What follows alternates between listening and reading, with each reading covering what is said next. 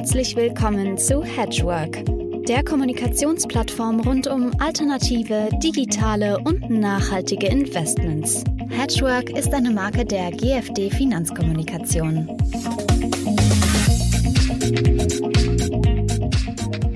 Ja, meine lieben Zuhörerinnen und Zuhörer, ich begrüße Sie heute ganz herzlich zum zweiten Hedgework Talk. Hedgework ist, wie Sie wissen, seit 2004 der Event rund um alternative, nachhaltige und digitale Investments.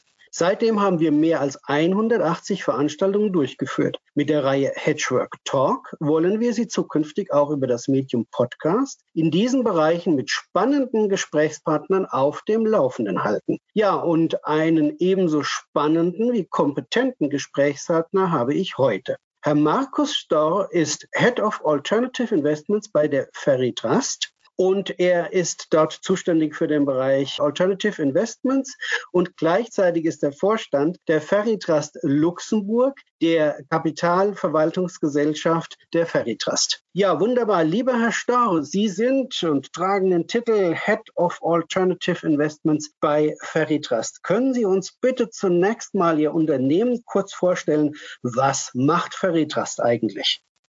Die Ferry Trust beziehungsweise die Ferry Gruppe ähm, hat drei Geschäftsbereiche. Und damit möchte ich mich auch für die Einladung bedanken und gehe gerne gleich in die Tiefe. Und die Geschäftsbereiche sind folgendermaßen. Das ist einmal das Economic Research, was mehr oder weniger die Wurzeln der Feri sind. Sehr tiefgründiges akademisches Research, auf dem alle Entscheidungen basieren, seien sie Beratungsdienstleistungen oder Asset Management Dienstleistungen. Das zweite ist das Investment Management, was das Kernelement der Feri ist. Der eine oder andere nennt es Asset Management, aber wir nennen es Asset Investment Management. Und das dritte ist das Investment Consulting, das die typische Beratung, Dienstleistung. Das summiert sich zurzeit über ungefähr knapp 40 Milliarden in der Summe mit ungefähr 200, 210 Mitarbeitern.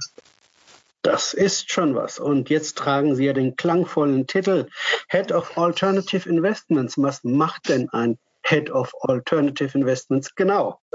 Also ich glaube, in unserer Industrie muss ich keiner an Titeln festhalten. Äh, ich glaube, Titel sind eine Indikation über die Verantwortung beziehungsweise in der Art und Weise, wie sich eine gewisse Dynamik in einem Geschäftsfeld entwickelt. Und das alternative Geschäft beziehungsweise alternative Investments hatten ja bis vor ein wenigen Jahren, sechs, sieben Jahren, ein leicht stiefmütterliches Dasein. Das lag einfach daran, dass man entsprechende Zinscoupons erhalten konnte und dann auch oftmals das eingesetzte Kapital zurückbekommen hat. Soll heißen Fixed-Income-Investitionen, Anleiheninvestitionen. Wir wissen alle, worüber wir reden. Das Zinsumfeld ist nicht mehr da. Dementsprechend sind andere Renditequellen notwendig. Und dieser Prozess hat dazu geführt, dass nicht nur Private Equity und Hedgefonds, sondern auch Risikoprämienansätze mehr und mehr marktunabhängige Renditen hoffentlich Oftmals ist auch wieder die Marktabhängigkeit vom Aktien- und Zinsbereich drunter, aber dass das dazu führt, dass man sich den wegschmelzenden Fixed-Income-Blöcken andere Möglichkeiten, andere Renditequellen besorgt. Und wenn man das Ganze dann, äh, wie wir als Haus, in allen Bereichen begleitet, dann kommt man irgendwann an eine Stelle, dass man die Klammer drum macht, weil der Kunde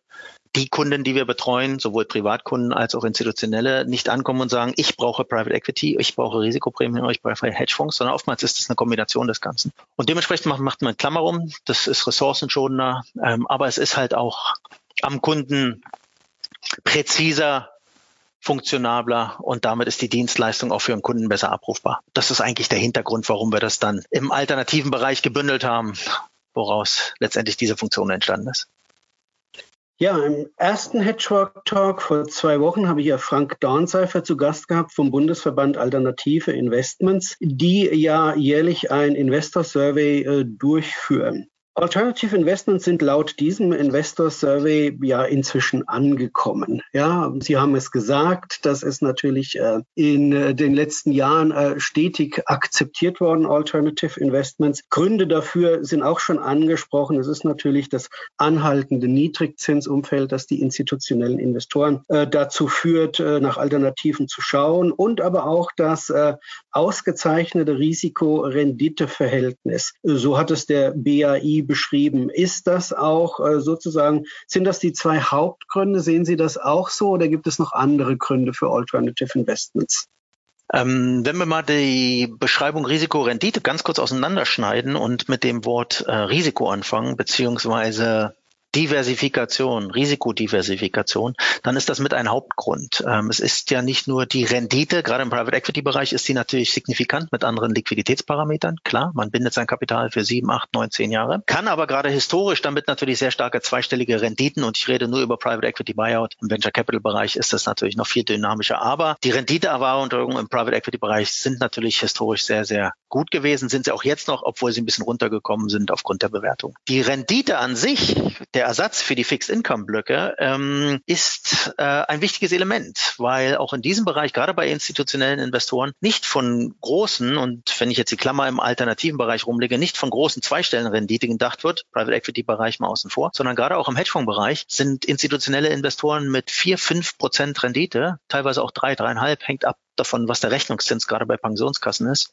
zufrieden. Das heißt, ähm, die institutionelle Welt in Deutschland hat sich auch, und das hat der BAI-Survey ja auch bestätigt, signifikant in diese Richtung bewegt. Im Private Equity-Bereich, im Immobilienbereich, im Infrastrukturbereich sehr dynamisch. Da reden wir teilweise über 70, 80 Prozent der Teilnehmer, die bestätigt haben, dass sie in diesem Bereich investieren. Im Hedgefondsbereich ist das äh, etwas geringer mit dem ein oder anderen üblichen Vorbehalt. Aber hier muss man klipp und klar sagen, dass die Dynamik im Hedgefondsbereich teilweise noch stärker ist weltweit als im Private Equity Bereich. Wir sind mittlerweile auf einem All-Time High, was die verwalteten Volumina betrifft, bei 3600 Milliarden weltweit. Und das zeigt ganz klar, dass gerade die großen institutionellen weltweit, die großen Staatsfonds, signifikante Allokationen fahren, die teilweise bei 20, 25 Prozent im Hedgefondsbereich sind. In Deutschland ist, mag in der Natur der Sache des Deutschen liegen, das etwas verhaltener, aber auch hier sind auf Basis der Surveys 10 bis 20 Prozent der Investoren in Hedgefonds investiert. Die Quotierung der Allokation ist nur signifikant geringer. Wir reden hier oftmals über Quotierungen, die nicht viel größer als fünf Prozent sind, oftmals auch darunter im Bereich von zwei, drei Prozent. Und das ist eigentlich die Art und Weise, wie man diesen BAI-Survey, sagen wir mal, aus der industriellen Welt, aus der Allokationswelt lesen sollte. Das heißt, es ist recht dynamisch, ist aber in unterschiedlichen Allokationshöhen. Und dennoch ist ja zu beobachten, und Sie haben ja diese Diskrepanz schon angedeutet, weltweit äh, sind Hedgefonds ähm, ein, ein Mittel der Wahl mit entsprechenden äh, Allokationsportionen in den Portfolien.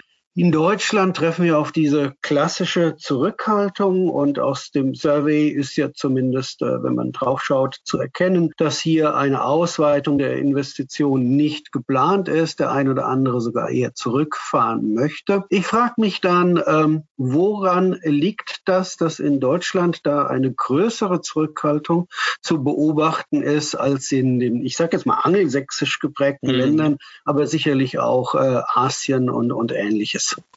Ganz genau. Die Angelsachsen, ähm, die Skandinavier und insbesondere über die letzten zehn Jahre die großen asiatischen Staatsfonds, aber auch die großen asiatischen Pensionskassen. Wenn man sich das Wirtschaftswachstum in Asien anschaut, auch wenn dort das Pensionskassenprozedere nicht so ganz üblich ist, aber auch dort wird für die fürs Alter vorgesaugt, dementsprechend entstehen da ob der großen Anzahl der Menschen äh, große, große Pötte, die dann auch in diesem Bereich investieren. In Deutschland ähm, hat es äh, zweierlei. Einmal ist es die historische Wahrnehmung dass äh, Hedgefonds nicht in der Art und Weise ja, geliefert haben, wie man es erwartet hätte. Das ist in der einen oder anderen Form deutschlandspezifisch, insbesondere wenn man sich auch mal die Welt der äh, regulierten Fonds anschaut. Da gibt es das eine oder andere, was oftmals auch auf die Performance gedrückt hat. Und sei es einfach nur der die, der Währungstausch, der FX-Hedge, oftmals sind Euro-Allokationen notwendig, keine US-Dollar-Allokation. Gerade in den letzten zwei Jahren war da der Währungshedge recht teuer. Aber auch, und da muss man ganz klar ähm, selbstkritisch auf die Industrie schauen, ähm, die Jahre 17, 18, 19 waren für die Hedgefondswelt im Bereich der Performance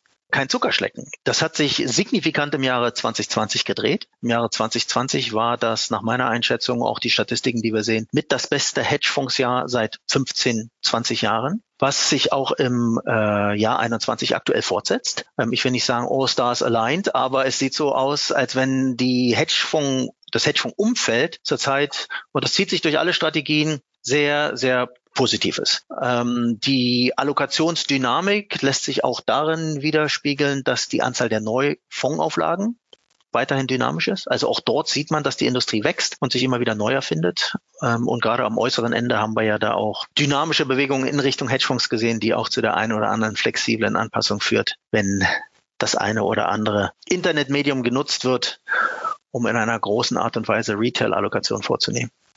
Ähm, Sie haben es ja schon angedeutet, äh, die Hedgefonds-Rendite gibt es ja nicht in der Form. Es gibt ja doch sehr viele, sehr unterschiedliche Hedgefonds-Strategien und der Investor weiß das natürlich und wird sich sicherlich die Strategien heraussuchen, die für sein Portfolio äh, in der Risikorendite-Kombination am optimalsten sind. Aus Ihrem professionellen Blick heraus, welche Strategien sind denn jetzt in 2020 gut gelaufen und äh, welche haben auch 2021 gut begonnen und äh, der Blick in die Glaskugel könnten auch noch mit einer gewissen Dynamik so weitergehen?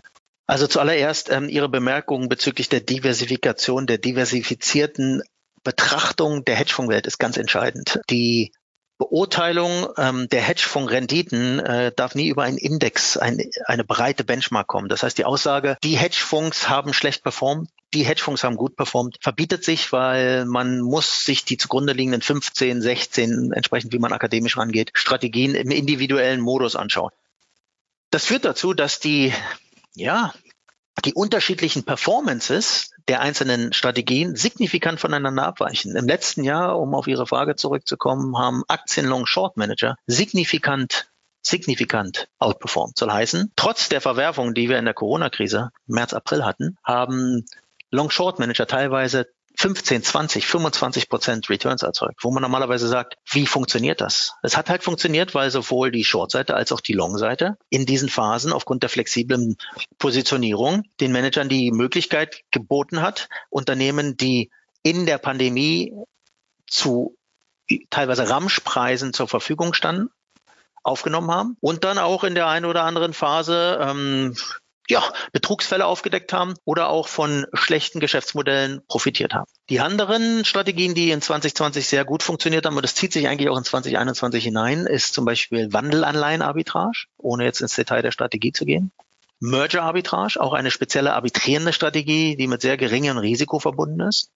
Und auch das eine oder andere Element im Distressed-Bereich.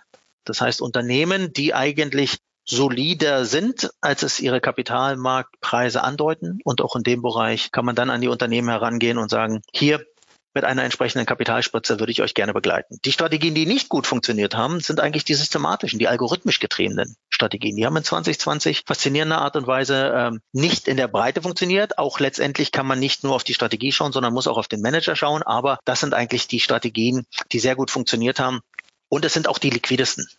Man muss im Hedgefonds-Bereich nicht in großartig illiquide Strategien gehen. Das kann man im Private Equity-Bereich machen. Man kann sich in recht liquiden Strategien im Hedgefonds-Bereich tummeln und die performen zurzeit auch sehr gut. Das ist interessant. Auch hier ein Stichwort, das Sie gegeben haben, äh, Liquidität, Illiquidität. Äh, zu beobachten ist ja, dass viele institutionelle Investoren momentan ähm, erhöhte Nachfrage, erhöhtes Interesse an äh, relativ illiquiden ähm, Anlageformen wie Private Equity, Private Debt, äh, entsprechende Infrastrukturinvestments und ähnliches haben. Ähm, ein institutioneller Investor ist ja immer sozusagen gezwungen, sehr langfristig zu denken. Bei Illiquidität bindet er sich natürlich langfristig auch. Ähm, ist das denn von der Portfolioallokation her so empfehlenswert, den illiquiden Teil so auszubauen und äh, den großen Vorteil, den ja Hedgefondsstrategien auch äh, bieten, nämlich äh, die Liquidität oder die relative Liquidität, äh, da sozusagen runterzufahren. Was empfehlen, was empfiehlt Ferry denn da den Kunden?